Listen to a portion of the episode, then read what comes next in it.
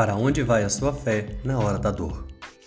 As batalhas, embora individuais e particulares, nos fazem parecidos quando buscamos refúgio. O Contos de Fé nasceu depois de refletir o nosso papel no mundo, as lições que aprendemos, quanto podemos contribuir para o bem do próximo, compartilhando nossas vivências e o quanto aprendemos com cada desafio que a vida nos apresenta ao longo dela.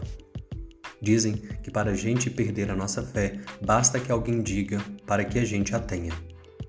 Sentimos diferente esta palavra. Sentimos que a nossa fé sempre tomou forma quando a evocamos verdadeiramente.